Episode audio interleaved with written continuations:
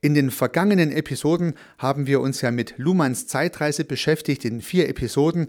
Ich denke, ein Stoff, der einerseits auf Basis der Systemtheorie basiert, andererseits aber auch versucht hat, eine praktische Adaption an unsere typischen Change- und Veränderungsprozesse hinzubekommen.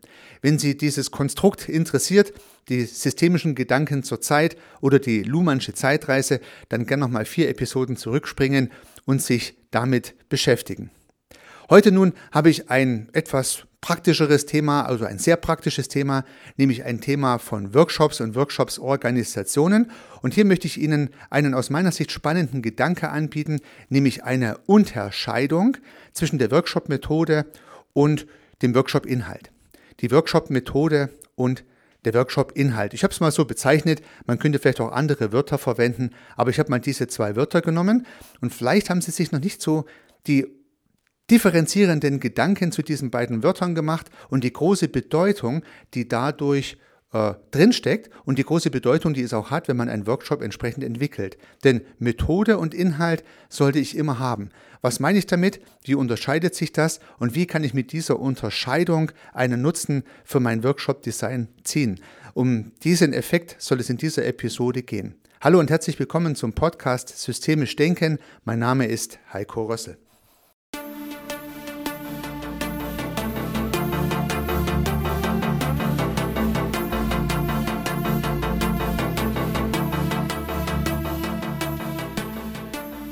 Viele Menschen, gleich ob Systemiker oder nicht, haben immer wieder mal die Aufgabe, einen erfolgreichen Workshop zu organisieren. Das äh, ist ein großer Bestandteil der Arbeit in Organisationen, auch in Unternehmen. Workshops ja, bestimmen schon einen großen Teil auch der Arbeitszeit.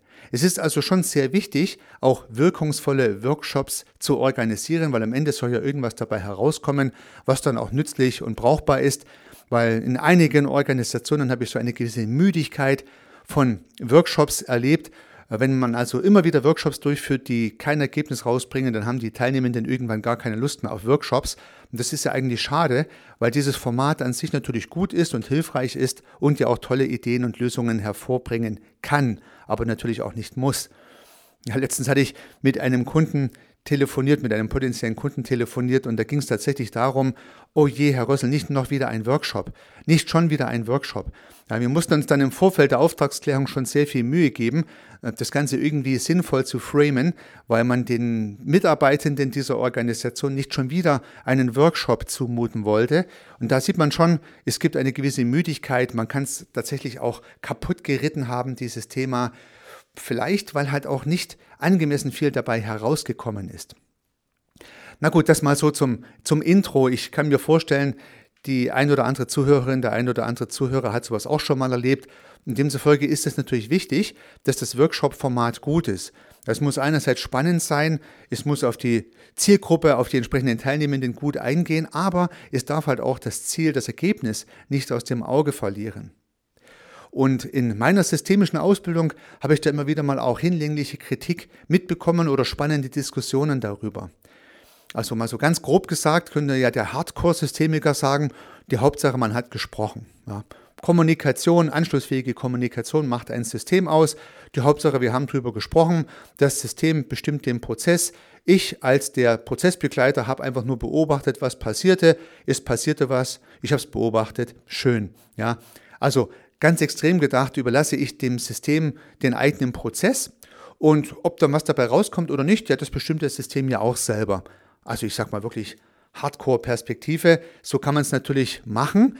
Im eher akademischen oder Lehrkontext habe ich sowas auch schon erlebt und es ist nicht ausgeschlossen, dass mit so einem extrem offenen Format trotzdem spannende Ergebnisse herauskommen, weil sich das System halt irgendwie organisiert hat. Aber es ist halt auch nicht ausgeschlossen, dass halt gar nichts dabei rauskommt, außer ein Frust, dass man die Zeit vergeudet hat. Ja, ganz im systemischen Sinne, man weiß es eben nicht.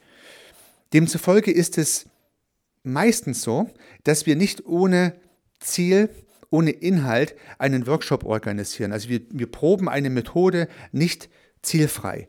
Also das äh, skizzierte Extrembeispiel wäre ja irgendeine Methode zu nehmen und zu sagen, ja, sucht euch das Ziel selber.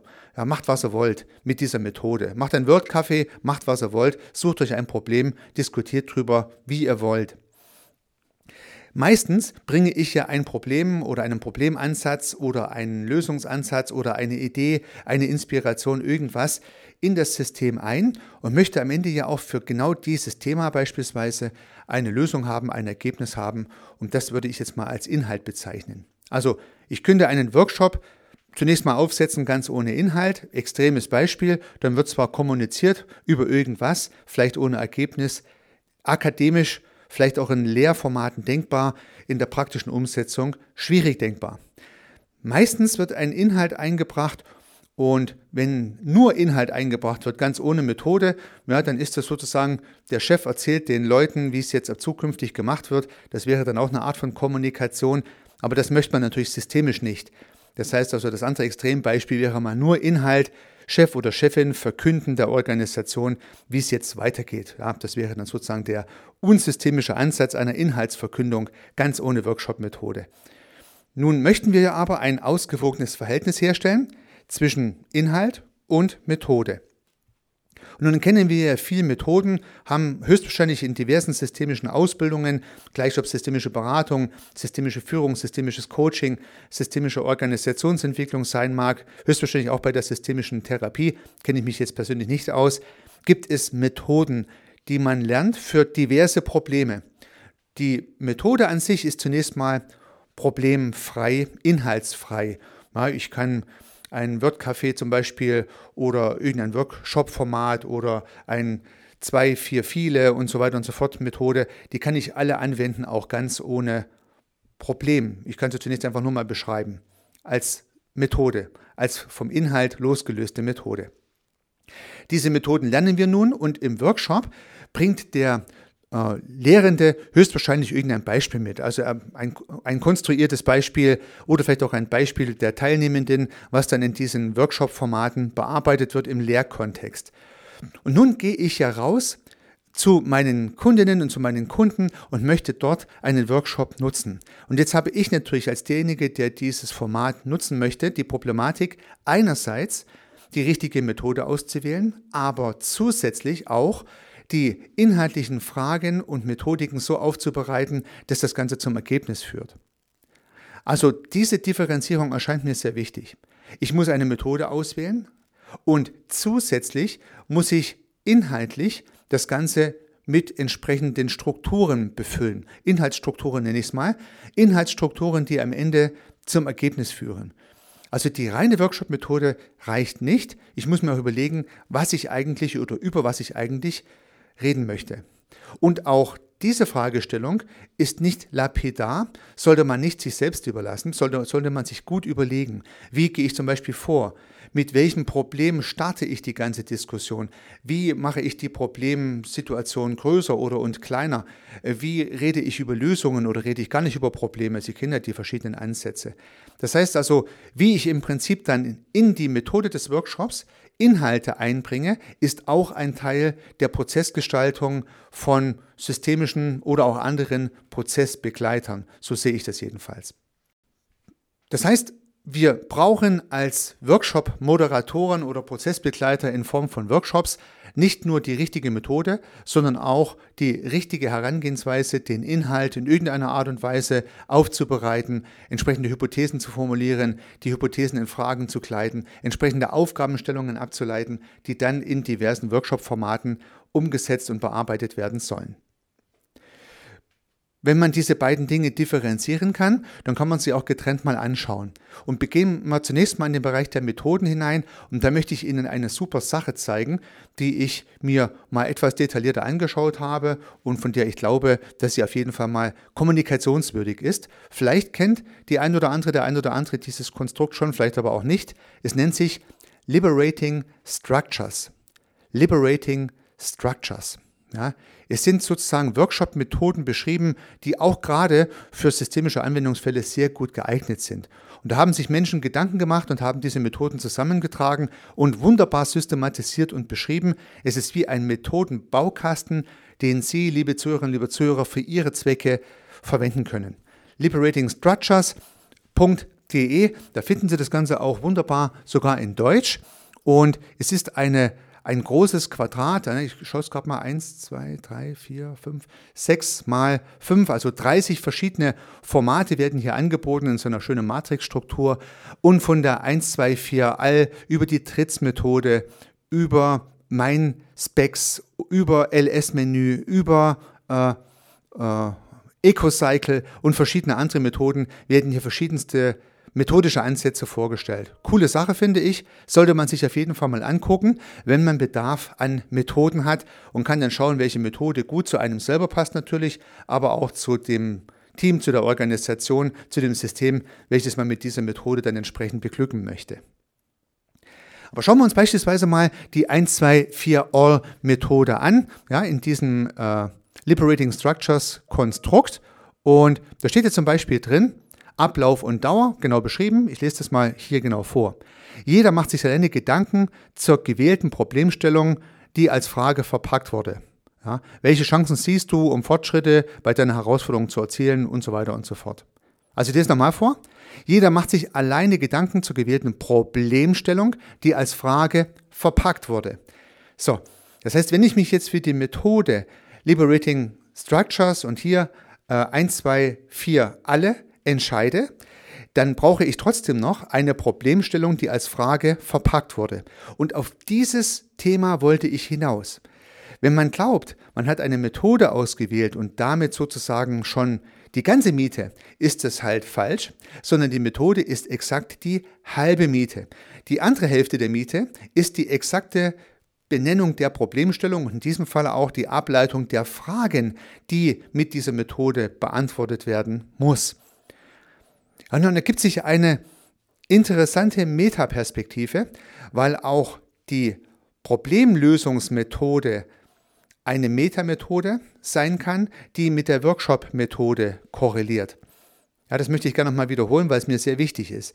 Das heißt, es gibt einerseits, einerseits Workshop-Formate, dazu zählen beispielsweise die Vorschläge von Liberating Structures und viele andere Ideen, die Sie ganz bestimmt auch selber haben. Und es gibt andere Methoden, und die nenne ich jetzt inhaltserzeugende, verarbeitende oder ergebnisbringende Methoden. Ja, deswegen habe ich dieses vorhin kurz als Inhalt bezeichnet. Die Inhalte des Workshops sollten halt auch mit einer gewissen Methodik erarbeitet werden und das ist so eine Art Metamethode. Zuerst muss ich mir Gedanken oder muss ich mir Gedanken darüber machen, was am Ende des Prozesses rauskommen soll, also das finale Ziel der Dinge, die ich mir so vorstelle. Dann überlege ich mir, wie ich zu diesem Ziel komme, und zwar inhaltlich, also welche inhaltlichen Schritte muss ich gehen, um dahin zu kommen. Und dann wiederum suche ich mir ein Workshop-Format raus, in dem Fall eine Methode wie zum Beispiel 1, 2, 4 alle, die ich gerade kurz zitiert habe, um in einer ganz speziellen Sequenz dieser inhaltlichen Reise jetzt dieses Thema zu bearbeiten. Und einmal mehr sieht man, dass das wie so eine Art äh, ja, Matrixstruktur ist, könnte man fast sagen. Das heißt, der Inhalt ist der Zeitstrahl, wo drin steht, was ich alles erreichen möchte. Und dann so senkrecht angeordnet sind jetzt verschiedene Workshop-Formate, die an diesem Zeitstrahl angeordnet sind und in Frage kommen, um das Ergebnis zu erzielen. Das eine kann ohne das andere nicht auskommen. Und das ist die wichtige Unterscheidung und auch die entscheidende Erkenntnis dieses Podcasts. Ich habe als Organisator von Workshops hat immer zwei Dinge im Auge zu behalten.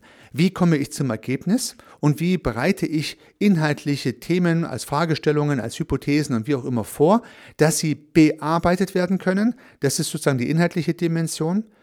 Und welche Workshop-Methoden suche ich jetzt raus, um diese Inhalte in diesen Workshops dann bearbeiten zu können? Das ist die methodische Dimension. Würde ich nur den Workshop raussuchen, diesen Fall habe ich ein bisschen skizziert, ja, dann kann es passieren, ich drehe mich irgendwie im Kreis, rede über sonst was und komme zu keinem Ergebnis.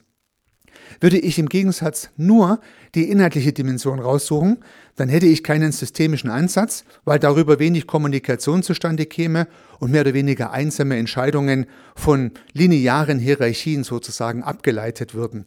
Das heißt, die Kombination aus beiden macht dann eine gute systemische Workshop-Arbeit aus. Ich würde mich freuen, liebe Zuhörerinnen, lieber Zuhörer, wenn ich mit diesen Gedanken ein paar Inspirationen geben konnte und besonders, wenn Sie sich mal Liberating Structures anschauen, wenn Sie es noch nicht kennen und staunen werden, was da für eine toll aufbereitete Workshop-Welt äh, zubereitet ist, die wir sehr gut verwenden können. Würde mich freuen. Schauen Sie es mal an. Unternehmen Sie was. Ihr Heiko Rössel.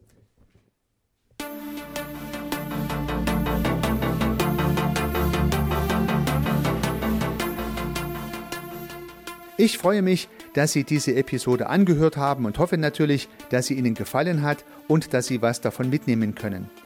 Wenn Sie keine zukünftigen Episoden verpassen möchten, dann können Sie den Podcast gern abonnieren. Nutzen Sie dafür den Abonnieren-Button in der Podcast-App Ihrer Wahl. Natürlich würde ich mich auch über eine Rezension oder über eine Bewertung freuen. Alternativ zu diesem Podcast habe ich zwei weitere aufgenommen. Sie finden sie unter www.servicearchitekt.com/podcast oder wenn Sie meinen Namen in der Podcast-App Ihrer Wahl eingeben. Vielleicht können ja auch die beiden anderen Angebote für Sie interessant sein. Sollten Sie ein persönliches Gespräch wünschen, dann können Sie das gern unter www.servicearchitekt.com/termin auf meiner Website mit mir vereinbaren. Ansonsten freue ich mich auf ein Wiederhören. Bis dahin, Ihr Heiko Rössel.